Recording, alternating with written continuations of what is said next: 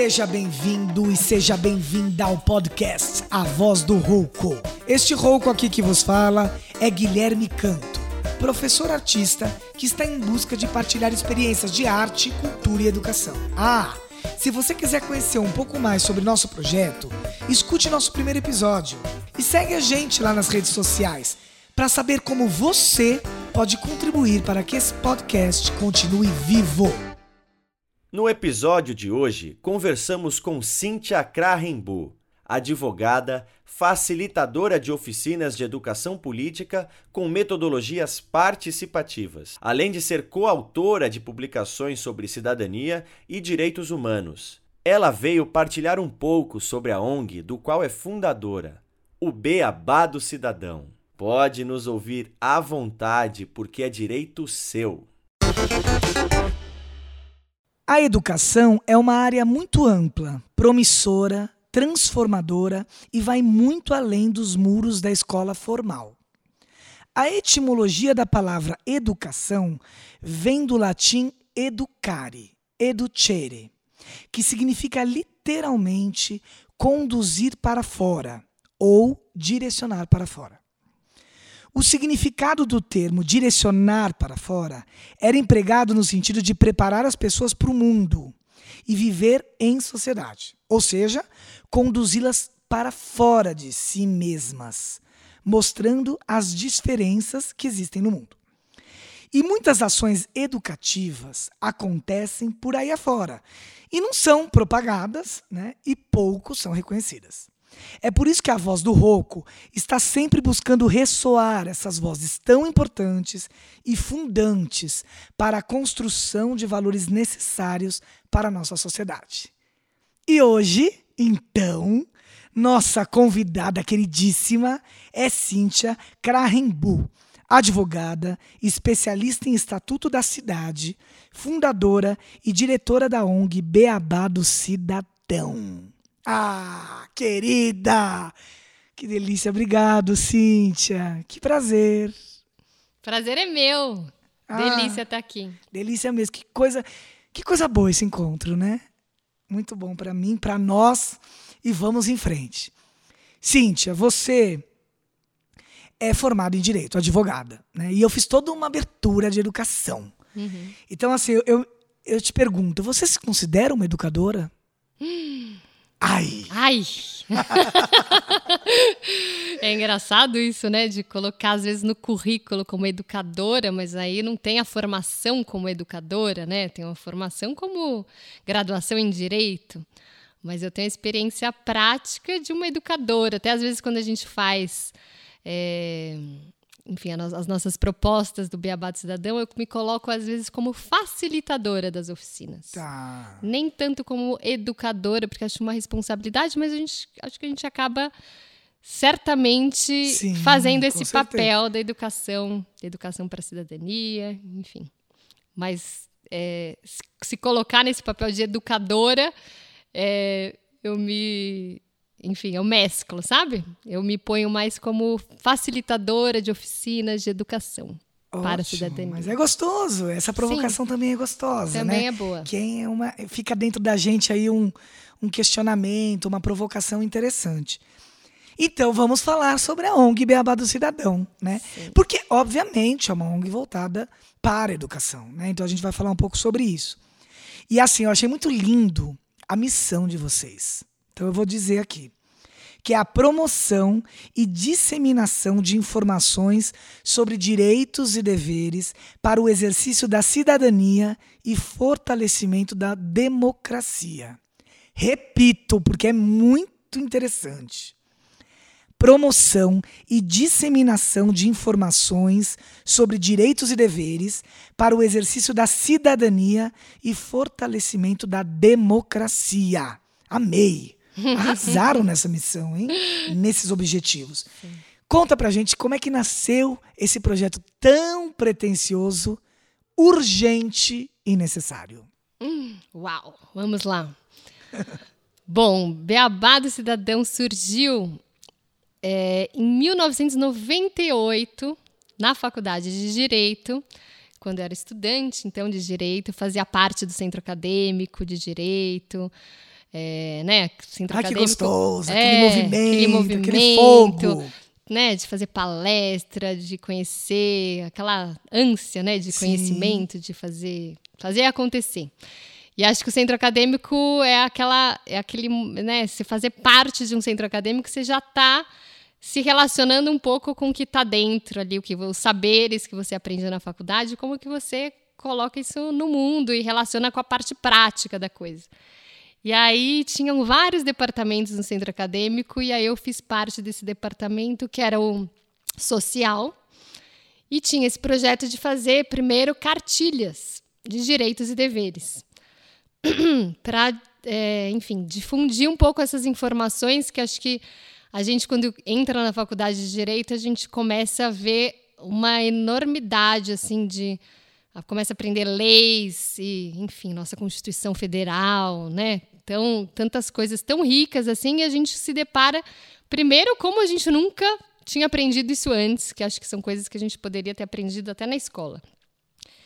E aí a gente também percebe como a grande maioria da nossa sociedade não tem acesso a esse tipo de informação e como são informações preciosas que se as pessoas souberem minimamente, elas têm um poder imenso de, né, de transformar, de poder usar isso para o seu bem e para o bem de, né, da sociedade como um todo.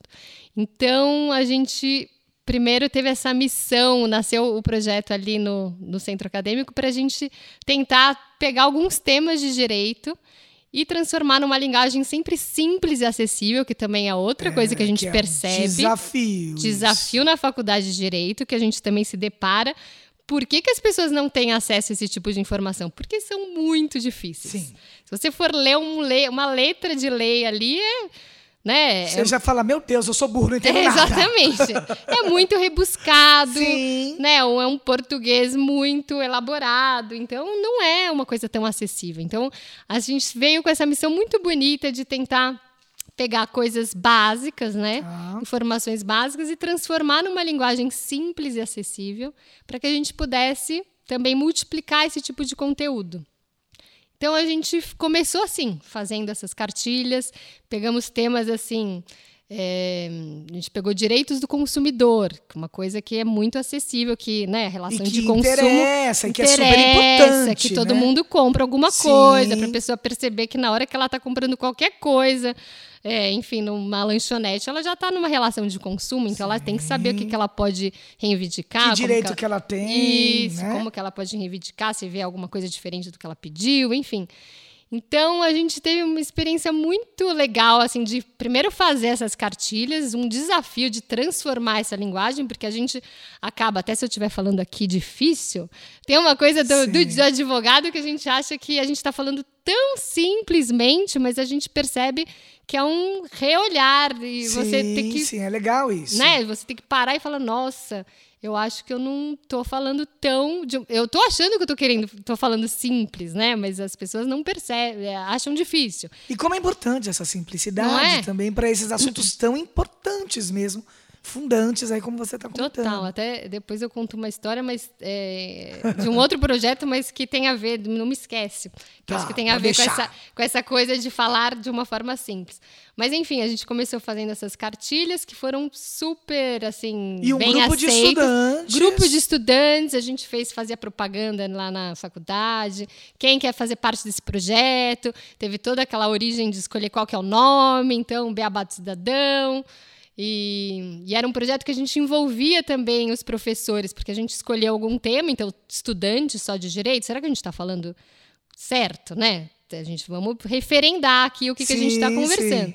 Então a gente fazia as redações, revisava, conferia, sempre assim, pegava referências de artigos de lei para embasar e dar um argumento aí de autoridade no que a gente estava falando e sempre pediu para algum professor da casa revisar o conteúdo. Então, sempre algum professor era o nosso orientador.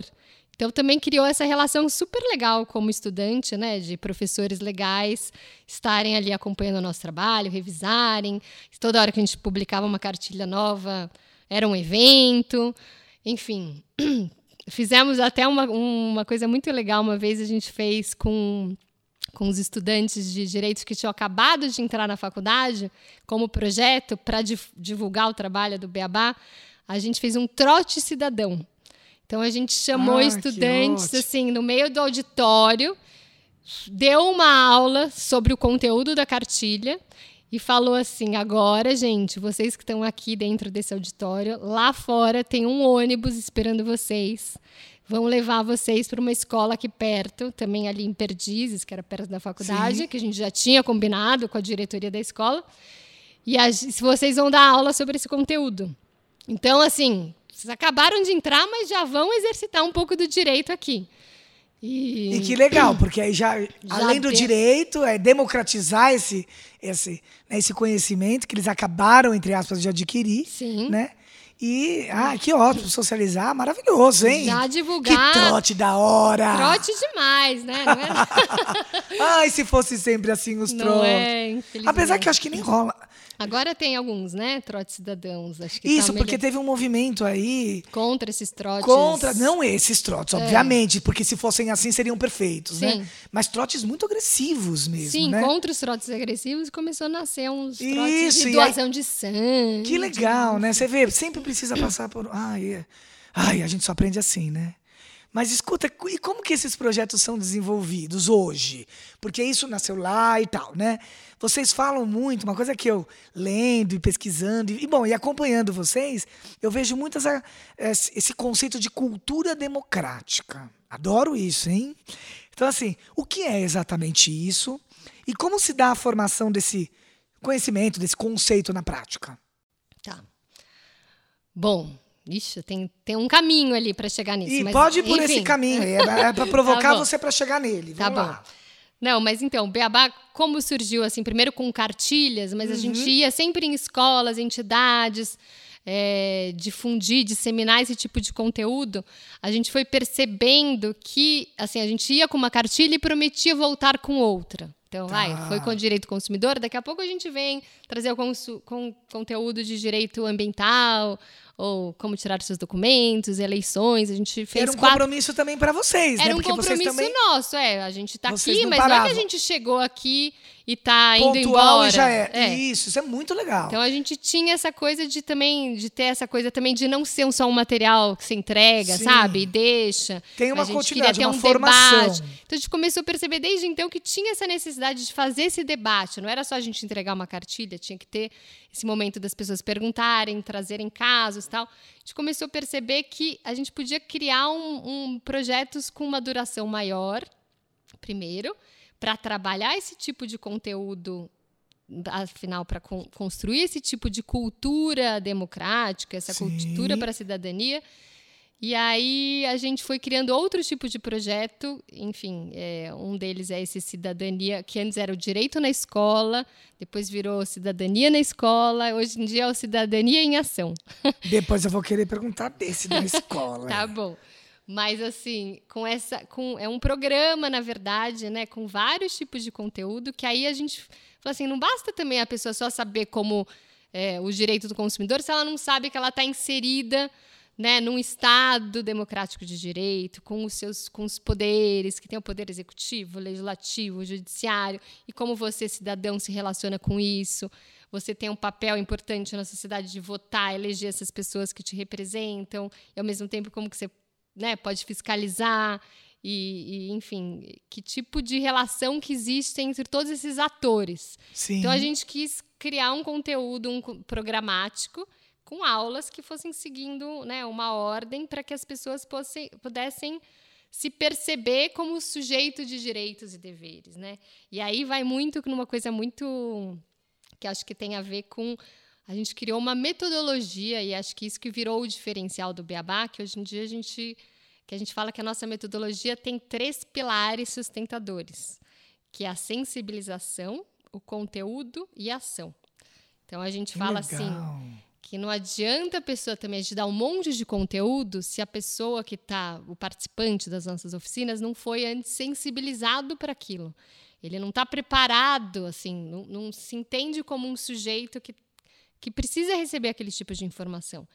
Então, por isso que todas as nossas oficinas têm esse nossas é, dinâmicas de quebra-gelo, ou então, enfim, percepções que a gente provoca algum tipo de reflexão, até tem muito a ver com essa parte artística Olha, da cidadania. Boa. Não, adorei essa é. sensibilização aí. Tem um tipo de sensibilização para depois a gente entrar com o conteúdo e a gente fala, também não adianta nada você ter um monte de conteúdo se você não sabe como você pode agir e usar aquilo para ação, para, enfim, aí vira da escolha da pessoa, do, né, do cidadão em si, se ele quer usar e como ele pode usar isso, mas a gente sempre dá esse caminho. E esse projeto Cidadania em Ação, ao final, depois de passar por esse caminho aí de aprendizado, conteúdo e sensibilização, no final eles tinham que eleger um projeto de intervenção. Que era o quê? Eles escolherem um problema, algumas, alguma situação que eles gostariam de resolver e com base no todo o conteúdo, que eles pudessem usar o conteúdo que eles aprenderam durante o curso. Então a gente tem assim exemplos de desde assim, ai, o bebedor da escola ficou o ano inteiro, sei lá, é, parado. parado ninguém, e ninguém teve, se movimentou para nada. Ninguém se movimentou e assim, isso é o fazer política, né? De, de, de, ter que conversar com a diretora, de ter que se unir com os estudantes, fazer um requerimento, fazer um abaixo-assinado. Desde um simples exemplo como esse até um que a gente gosta de contar bastante, que é quando a gente deu esse curso na, na zona norte, aí no Jardim Fontales, é, para um centro de juventude, eles escolheram, eles elegeram que ali na região não, não existia nenhum equipamento comunitário que eles pudessem, né, uma, uma localidade muito carente Sim. desse tipo de, de equipamento. E eles fala, eles resolveram criar uma biblioteca comunitária. E aí eles fizeram uma articulação maravilhosa, assim, de líderes comunitários do bairro.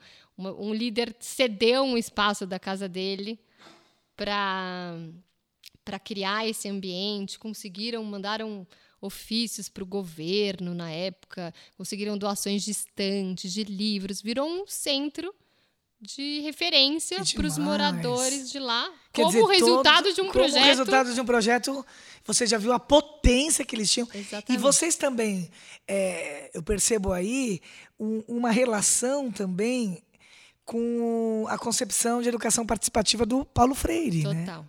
Isso você traz. Tra vocês muito. trazem, né? No, no, projeto de vocês. Sim, a gente traz muito, a gente cita muito o Paulo Freire. Ai, patrono, Paulo Freire, adoro. A gente cita muito. É, a gente trabalha muito com isso, inclusive. Acho que todos acho que, que fazem parte do Beabá acabam, como tarefa, lerem Paulo Freire também. Mas a gente trabalha muito. E vai muito... disseminando isso também para os para a galera, Total. né? Para os estudantes, enfim, para as pessoas que estão participando desses projetos. Sim, dessas... sim, porque a gente fala. É, é, bom, na hora da gente fazer oficina, a gente trabalha muito com essa concepção de ter que entender a bagagem que cada um traz, que é muito o que o Paulo sim, Freire fala, né? De entender, entender esse universo para a gente falar, é, assim, para ter significado especial, tem, tem que né, aquela coisa de ser forma e reforma, enfim, Sim. a gente aprende junto.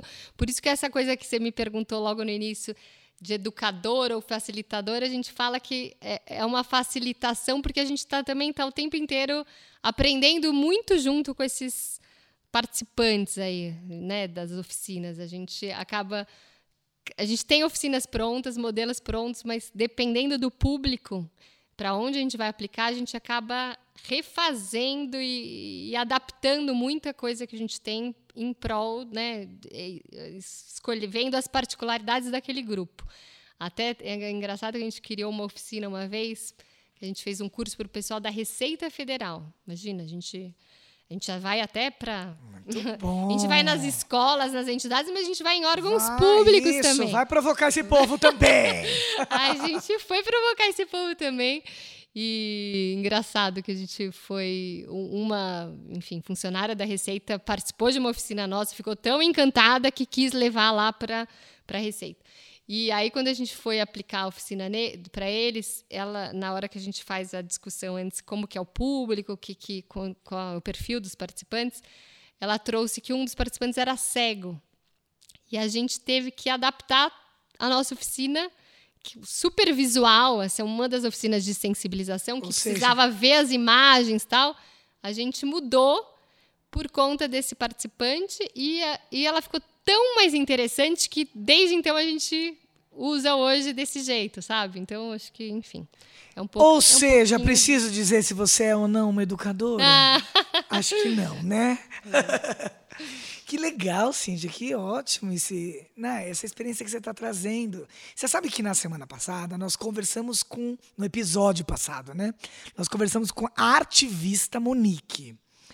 E ela disse que, na visão dela, falta consciência de todos nós, cidadãos, que temos que nós temos nossos direitos e pertencemos a uma cidade, né? A questão da cidade, da onde a gente mora, né? Que ela é nossa. E de certo modo, por a gente não ter essa noção, sei lá, talvez a gente por medo ou inseguros desse direito, né? Nós não nos colocamos, não nos reivindicamos, né? Até não nem torcemos, né? Nos omitimos, nos anulamos, né? Não nos sentimos responsáveis muitas vezes por ela. Então eu te pergunto, você concorda com isso? A, a que, que você atrelaria esse medo, essa omissão das pessoas? Sei lá, eu vou, vou te dar umas, umas diretrizes para ver se você concorda, se te puxa alguma coisa. Você acha que existe uma opressão de cima para baixo? Do tipo, fiquem na sua, que quem manda somos nós, vocês são meros, trabalha aí.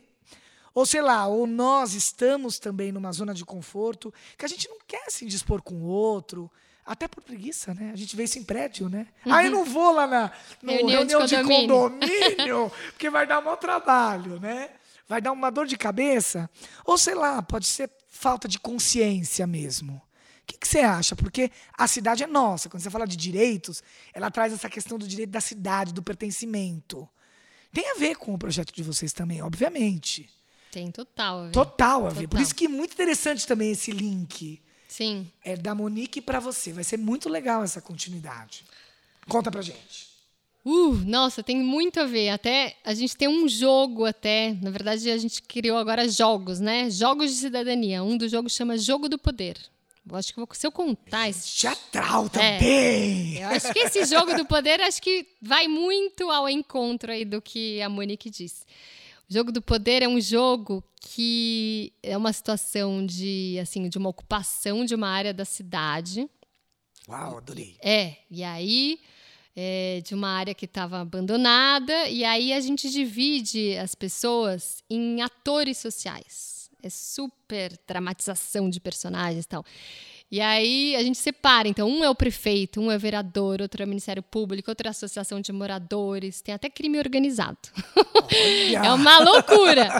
Mas aí, nessa hora, é muito legal, porque as pessoas se colocam no papel desses atores, que também são, assim, entidades, como se fossem coisas né, muito distantes de serem, né? E as pessoas acabam se colocando no papel e representando esse papel e veem como é difícil também se posicionar, como interesses são conflitantes, direitos são conflitantes, né, deveres. Então, tem uma coisa que é a competência do ator social, né? O que, que tem que fazer o prefeito, o que, que tem que fazer o vereador. Sim. E aí parece que é tudo muito distante Sim, de nós. Fica longe. Lejos. É. de nós, cidadãos, assim. Sim. Né? E eles fazem lá e a gente fica aqui. E aí, enfim, nesse jogo a gente vê que na hora que se, se coloca no papel e tem que enfrentar esses né, tantos interesses de direitos conflitantes, como é difícil, mas como é possível também se há o diálogo, se tem uma abertura. Então não é também o que está escrito ali na letra da lei, na verdade, não posso dar spoiler do que como que chega à conclusão do jogo, porque é super legal jogar. Sim. Mas é legal como as pessoas também trazem esses juízos de valor, do que elas entendem, né? É, vem esses valores meio envesados de como se acha que funciona a política, mas como pode ser diferente, né? Então é isso. Ah, a gente não participa da reunião de condomínio, mas se participa, você vê que você já se sente mais parte é, daquilo, né? É, super. Você dá um palpite que às vezes vai fazer toda a diferença. Você ah, comenta até com uma pessoa do lado, você é? se junta com alguém, isso já vai dando um movimento, Total. né? Total. E aí eu acho que é, o trabalho do Beabá tem muito a ver também um pouco com isso, porque a gente fala assim, Primeiro, o nosso lema antigamente era conheça seus direitos e lute por eles, né? e aí, e hoje em dia, por essa linha mais de é, de jogos, com essa metodologia participativa tal, a gente é, tenta difundir, disseminar esse tipo de conteúdo no sentido de que as pessoas, que se você conhece mais, você consegue participar mais, né? E você sabe como você pode agir, e se você vê o reflexo dessa atuação, isso vai né, reverberando. A gente tem até uma cena que a gente gosta, às vezes, de finalizar nas nossas oficinas, que é quando você joga uma pedra no meio de um lago. O que, que acontece, Guilherme, quando você joga uma pedra no meio do lago? A água. Isso. Ela, ela, vai, ela abre. Ela abre, ela vai gerando aquelas ondas, Isso, né? As ondas que vão Isso. se expandindo. Tem um curso nosso de finalizando um dos cursos que a gente fez assim de formação, a gente deu de presente para cada um dos participantes uma pedra. Aí a gente falou: "O que vocês estão fazendo com essa pedra? O que vocês veem uma pedra e tal?" E aí a gente mostra essa cena linda, e aí, enfim, e eles de perceber que vocês são essa pedra. Que essa pedra, que se você faz um movimento, você vai né, reverberando ao seu redor. Então é isso, aos poucos, na sua família, no seu prédio, na sua rua, enfim, na sua comunidade, isso vai trazendo melhorias que vão reverter para todos, né, para todos. Mas precisa ter essa percepção. Você falou Sim. a palavra consciência, né? Sim. Eu acho que é, é, é, a consciência da, da importância da cidadania, né? Acho que quando a gente tem esse tipo de consciência, a gente vê o resultado, isso vai, né, traz ação e Como reação. somos potentes e muitas e a gente não se dá esse valor, né? Assim, enquanto coletivo, bom, enfim. E aí, assim, você fala muito a gente, a gente, a, a gente. gente. Adoro esse seu agente, porque você, isso mostra o quanto você está ligada com outras pessoas. Isso não é um projeto, e eu sei, mas para deixar bem claro, obviamente só seu, ou de, só de ideologia sua. Quem são esses agentes? E assim, vocês são todos voluntários? Existe alguma verba? Quem financia esses projetos, menina? Conta isso. são várias perguntas, né? É engraçado você falar gente, porque quando as pessoas começam, é, entram né, no Beabá para ser voluntários, às vezes ele, é, tem uns que falam assim: ah, vocês. Eu falo assim: vocês não, a gente, nós. A gente gosta que quando as pessoas começam a falar nós começam a vestir a camisa do Beabá, já é um sinal de que. Porque ela já ela se pertence, ela tá pertencente. Pertencendo aquilo, né? Sim. Então é lindo quando a pessoa, é sei lá, foi duas reuniões do Beabá e já fala.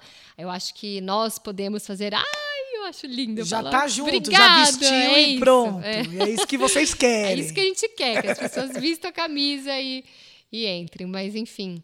Bom, Beabá já teve muita gente participando desde Mas a permanece sua formação. o grupo? O grupo original dos fundadores não permanece. Tá.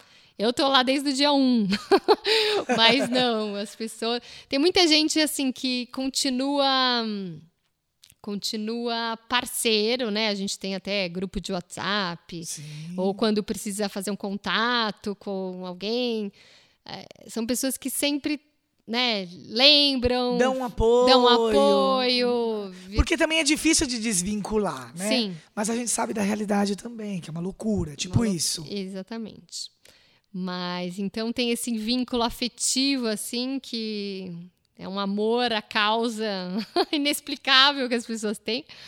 Mas é, a gente sempre está fazendo capacitação para novos voluntários, porque a gente também prima e preza assim por esse cuidado, né, com esses produtos que a gente desenvolveu. Então também tem um conteúdo que na hora do voluntário, né, porque a parte mais legal de ser voluntário do Beabá é, é ir para as oficinas, né? Sim. Porque tem a... se jogar no mundão. Se jogar no mundão, é a parte que todo mundo quer. Todo mundo mas... quer isso, mas escuta, tem uma formação aí. Não, né? exatamente, tem a formação. Então tem a capacitação, que a gente né, ensina o, o que, que a gente acredita, esse tipo de metodologia. E também não, não basta só falar como que é a metodologia, tem que vivenciar ela, né? Porque cada vez que a gente aplica a oficina, é, sai uma coisa diferente. Então também tem um período aí de, né, de treinamento dessas pessoas. Mas temos voluntários da área de marketing, de, sei lá, RH, de, de várias áreas. Isso que é legal, né? Porque o Beabá nasceu no direito, mas a gente vê que como a missão é muito é a cidadania e a, e a cidadania é para todo é para mundo. Todos. É, tem gente de muitas áreas, né? Da área do marketing, de pedagogia, psicologia, enfim. Tem um quê do pessoal do direito que gostam muito, porque acho que as pessoas idealistas, românticas, assim, do direito, adoram ir no Viabá, sabe? mas, é, mas tem, é, uma, é, super legal que a gente vê que várias formações estão... É, querem participar, né? Isso que é, é bonito de ver, muita gente que às vezes e esses apoios, eh, você falou ah, de apoio, de ajudas, as pessoas que continuam, que têm o amor, claro. Mas no, na parte, vocês precisam de verbas também. Sim. Vocês conseguem apoios ligados a, a, a órgãos públicos ou privados também? Como que funciona isso? Em linhas gerais, não precisa grande profundidade nisso, mas só para ter uma ideia de como que se sustenta um projeto de uma ONG. Então, a gente, as nossas oficinas, a gente tem muita oficina que a gente faz voluntariamente, dependendo do público, mas é, e é o amor à causa mesmo que pega, porque as pessoas trabalham no voluntariado. Mas a gente faz é, propostas né, para entidades, para órgãos públicos que acabam nos remunerando e remunerando para a gente manter essa estrutura de ONG também. Então, é, tem alguns parceiros de outras ONGs também que são remuneradas, tem patrocínios e parcerias, né, fundos que Sim, acabam. grandiosos. É, que acabam bancando. A gente, enfim, já participou de edital com a Prefeitura de São Paulo. Ah, já, já passou por vários. Já passou. Porque tem um, um, valor de material, né? Sim. Um, um, um, produto aí que vocês também têm que fazer acontecer. Sim. Né? Que custa. Sim. Mas que legal. Mas se você bom. souber de algum. É, então, estamos abertos. Estamos Aliás, abertos a novos parceiros. Eu acho que essas vozes loucas estão sempre. Isso, a gente está sempre nessa luta. Que coisa, não? Que coisa. E eu acho que isso tem a ver, bom, com muitas coisas. Aí tem a ver com o que eu também queria te perguntar, porque assim, como você administra essa ONG, né? Eu fico pensando que assim, e por incrível que pareça, né? É, há um certo preconceito muitas vezes com a ONG, né? com esse trabalho. Né? Como se fosse uma organização, sei lá, preterida ou menos importante para uma sociedade. Como é que você se sente eh, quando você. Né? Porque existe um, existiu ou existe, sei lá, um movimento mesmo. Até existe um movimento meio contra a ONG, né? Porque a ONG é tudo, sei lá, não serve para nada. E como é que é esse movimento? Como é que você. Como é que é administrar uma ONG? Como que você se sente nesse papel? É, ixi. Respira e vai. Respira e vai. é, bom, tem esse, esse. Engraçado que esse movimento contra ONGs nunca nos afetou diretamente, né? Eu tá. sei que. É, a gente acho que construiu uma base aí sólida de com os parceiros, assim, parcerias recorrentes, no sentido de uma vez a gente prestar um serviço e depois ser chamado de novo, muito sério, sabe? Que a gente não teve muito. E também não teve tantas parcerias com muito, volumes grandiosos de recursos, que acho que nessa hora acho que também. Que pega. Que pega, né? Essas ONGs. Ah, recebeu muito recurso. Ah, recebeu, mas não está vendo o que está fazendo, mas está vendo o valor Isso. que está recebendo. Ai, a prestação de contas não fez direito, sim, enfim. Sim. Então, acho que a gente não teve que enfrentar muito isso. É, enfim, eu acho que. O caminho já foi mais difícil mesmo. É, eu não consigo falar com muita propriedade, porque a gente realmente não, se, não foi tão afetado, mas eu sei que existe.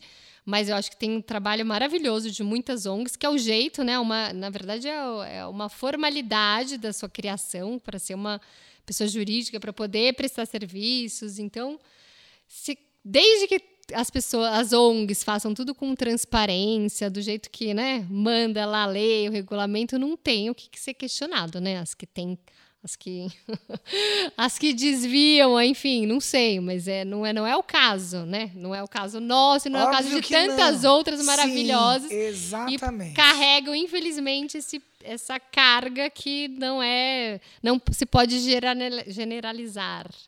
É isso que nosso jogo do poder também é engraçado quando a gente fala, tem muito a ver com isso. Às vezes a gente vem com algumas imagens prontas e a gente gosta de trabalhar isso. É, e é legal isso, quando como você se coloca no papel do outro e vê a dificuldade, como que você enfrenta, como que você resolve, constrói alguma coisa junto, como é, é, enfim, você tem você mais. Tá na pele, né, Si? Porque eu fico pensando assim, também hum. tem um romantismo aí de ONG, né? Também. Ah, eu vou ser voluntário Sim. de uma ONG, tudo vai ser perfeito. Eu vou uma vez também. por semana, sei lá, uma vez a cada. numa oficina e dá. E tem todo um trampo de tem. por detrás, que é uma coisa mega difícil. E que as pessoas só estando lá, ou vivendo, ou participando. Eu participei muito de duas ONGs. É, por um tempo, faz tempo já que eu não estou envolvido com ONG, mas estive. E assim, eu trabalhei mesmo. Numa eu fui voluntário, numa eu trabalhei, com captação de recursos. E vi o que é um trabalho de ONG, o que é difícil. Né?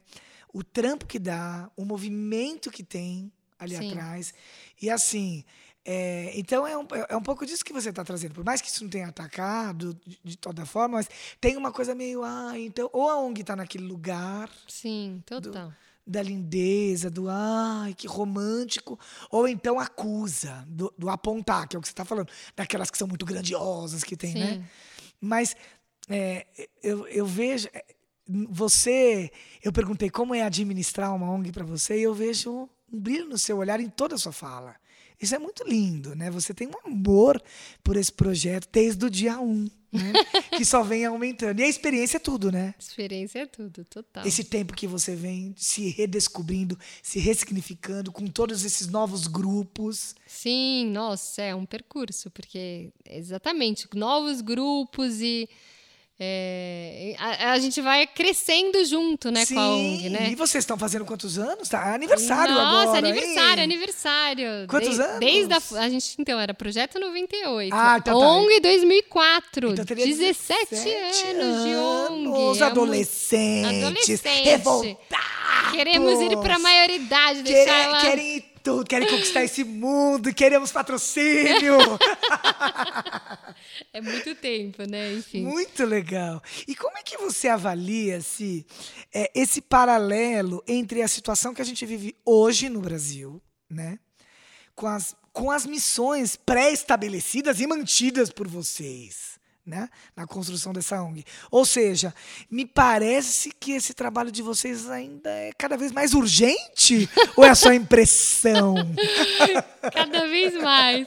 Engraçado que antigamente não existia, é, era uma coisa nova, né? Até quando a gente fazia planejamentos estratégicos, aí a gente já foi lá com o pessoal da Avô, Ambev, pessoal da GV, pessoal da FEA, todo mundo quis estudar a história do Beabá. A gente já tem história para a gente teve que contar muitas vezes, assim. E aí eles perguntavam quem são os seus concorrentes, quem que existe que faz isso. Lá atrás, assim, sei lá, se a gente for pegar 5, 10 anos atrás, não existia ninguém. Era muito assim, parece que a gente estava. Nossa, quem quer é, desburocratizar o direito, acesso a esse tipo de informação? Hoje em dia a gente vê que nasceram muitas. É, amém. É, amém. Tem muita gente é, preocupado né, com essa temática, querendo difundir mais educação política, e a, e a gente vê que, que, é muito mais acessível esse tipo de informação hoje, né? Acho que também, que nem eu falo hoje, que a gente fazia cartilha, parece que a gente está fazendo uma coisa de século passado, porque hoje em dia se põe no Google, você consegue esse tipo de informação. Antes a gente se sentia ah, os privilegiados que estão na faculdade de direito e tem esse tipo de acesso, mas não é uma coisa de privilégio, é direito. Então a gente tem que difundir, tem que mostrar para todo mundo. Hoje em dia é mais aberto, também, mas tem muita fake news aí que a gente também tem que tentar, né, mostrar é, de uma forma, né, mais transparente o que, que é, o que, que deve ser confiável ou não mas a gente vê que tem muita gente preocupado com essa temática, muita iniciativa, é, muitas pessoas falando sobre isso e as pessoas estão mais conhecedoras, eu Sim. acho, né? Eu, eu sinto as pessoas estão conhecendo, é, mas que ainda é muito necessário. Mesmo as pessoas conhecendo, nós temos esse governo, tipo isso. a gente não consegue. É engraçado, né? A gente é, fica, a gente é, fala tanto que é contraditório. Não é? A gente tem esse poder da informação de poder usar isso para ação, para fazer coisas e ao mesmo tempo a gente se vê meio às vezes amarrado, né? De não poder. Parece que é isso, quase que como uma coisa do é o destino, é. né? É. Que louco isso, né? É louco isso. Cíntia, hum. é, ah, você é maravilhosa, mas calma, porque eu tenho uma coisa maravilhosa também aqui. Porque assim, eu queria finalizar com um trecho que eu achei muito lindo de um artigo seu sobre educação política. Vou dar um spoiler aqui para a galera, que ainda será lançado, né, Si? E que eu pude ter o privilégio de ler em primeira mão. Então, obrigado. Aliás, que artigo. Mas lá você escolhe alguns autores que eu amo demais, como a Conceição Evaristo, Carlos Drummond de Andrade, mas eu ficarei com o do Ítalo Calvino, do livro Cidades Invisíveis.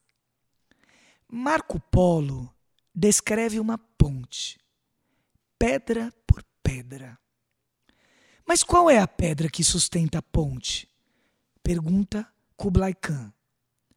A ponte não é sustentada por esta ou aquela pedra, responde Marco, mas pela curva do arco que estas formam.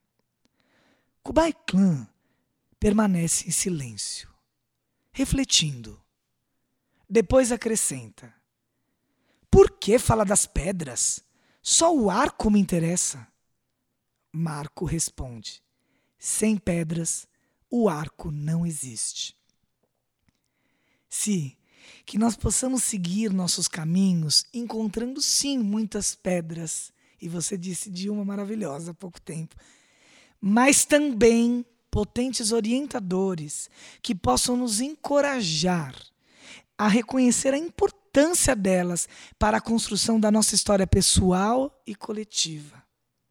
Sem dúvidas, você e o seu projeto são fontes e referências para nós para que possamos continuar acreditando e lutando por uma sociedade mais justa, mais igualitária e principalmente mais democrática. Gratidão. Foi muito bom conversar com você. Amei. Que lindo! Oh, já adorei o teu super. Adorei. Você é muito querida. Obrigado por essa conversa, obrigado por essa partilha e obrigado por continuar tanto tempo acreditando não só no direito e nos deveres enquanto cidadã, que eu vejo que também tem muito o seu dever enquanto advogada, enquanto educadora, de transmitir tudo isso, mas de partilhar de forma genuína, voluntária e tão amorosa, tão afetuosa. Você finalizou desse jeito tão lindo que eu ia fazer uma surpresa pegadinha para você no final e acho que não nem precisa, mas eu ia. Mas por que Sabe o que eu ia fazer? Ó, eu olha o que, que eu trouxe aqui. Você o tá que, vendo? que você trouxe? Gente, estamos na casa da Cintia, casa delícia. Ela nos recebeu maravilhosamente. Aliás, gente, que delícia tudo. Vai, agora eu quero ver esse final. Não, eu peguei assim, eu falei, uma das nossas, das nossas atividades, uma dos nossos produtos, vai, que a gente faz, é o nosso banquinho dos direitos e deveres. Não sei se você chegou a ver lá no, no nosso site. O que acontece? Quando a gente não pode fazer as oficinas, que é o que a gente gosta, olho no olho, enfim, né, de jogar. Ainda mais enfim. hoje, tudo tão difícil é, e tal. A gente, quando é, é, a gente é convidado às vezes para participar de uns multirões, que são tá. multirões de cidadania. Então, tem lá, desde gente tirando documento, CPF e tal, e chamam lá o Beabá do Cidadão para participar. A gente já fez parceria, enfim, com alguns órgãos para estar tá nesses lugares, mas a gente leva um banquinho de madeira, coloca lá no meio daquele, daquela praça, daquele lugar, e convida as pessoas que estiverem passando para subirem no banquinho e falarem sobre situações de direitos ou deveres é, suas, assim, coisas que você queira compartilhar, porque às vezes a pessoa, ai, eu não sei nenhum direito que eu tenho. Como não? Só o direito de ser, estar aqui, direito de ir e vir já é o direito, Sim. né? E a pessoa acaba, sem pensar, ela sobe e fala alguma coisa muito significativa. E aí, é no nosso, até no nosso logo é Beabá do Cidadão, Cidadania por Direito, né? Sim. Aí a gente fala que depois que a pessoa fala, ela repete. Então, esse Cidadania por Direito, que é o jeito de assim, sou essa voz não tão rouca. Estou falando aqui e as outras pessoas que estão ao redor repetem cidadania por direito. Então a voz não fica tão rouca, porque Sim, vira uma voz mais potente, porque são várias vozes Sim. repetindo forte cidadania por direito. E aí a gente recentemente, em vez de pedir para as pessoas falarem situações, a gente tem levado a nossa Constituição Federal. Porque tem gente que nunca abriu uma Constituição Federal e uma das nossas aulas é, é assim, aprender a ler, a ler o artigo, Guilherme Canto, você já leu a nossa Constituição Federal? Claro. Ai, meu Deus do céu, que situação. Vamos, vai. E aí, é oportunidade, por isso que eu ia tentar finalizar assim com você, apesar de você ter dado um encerramento maravilhoso, mas Não, eu queria mas... fazer a minha brincadeira com então você. Faça... E o que porque que é um jeito da gente fazer um pouco do beabá, trazer sim, para essa, sim, né, sim. esse dia beabá. Eu queria que você lesse, uh, de repente, o artigo 1 parágrafo único da Constituição Federal. Peguei qualquer um, assim, aleatório. Maravilhoso. Vamos ver se você sabe, já leu, teve a oportunidade artigo de ler. 1, Constituição Federal, título 1, dos princípios fundamentais. A República Federativa do Brasil, formada pela União indissolúvel dos estados e municípios e do Distrito Federal, constitui-se em direitos democráticos, em Estado democrático, perdão, de direito e tem como fundamentos: 1. Um, a soberania. 2. A cidadania. 3. A dignidade da pessoa humana. 4. Os valores sociais do trabalho e da livre iniciativa. 5. O pluralismo político. Parágrafo único. Todo o poder emana do povo, que o exerce por meio da, de representantes eleitos ou diretamente nos termos desta Constituição. Cidadania por direito. Cidadania por direito. Luz. Que assim o seja. Só vou pedir um favor a letra tem que ser um pouquinho maior. eu não sei se eu tô ficando velho. Mas foi difícil. É que essa é uma constituição quase de bolso, sabe? Pra Mas você é assim levar. que tem que ser também, né? A gente teve umas falas maravilhosas depois de pessoas que participaram das nossas oficinas de falarem: ah, vou ter esse livro no meu criado mudo. Sim, porque, porque é um livro maravilhoso. Enfim, tomara que não seja um livro tão. É que a gente transforma esse livro que pode parecer de princípios, mas em realidade, né? Que a gente não tem uma cidadania formal na letra de, da lei, mas que a gente tenha uma cidadania ativa, exercitada e defendida. Né? Que assim seja, axé, amém, merda, saravá e por aí vai. Obrigado, amor. Obrigada, Gratidão, foi muito bom. Beijos. Beijo.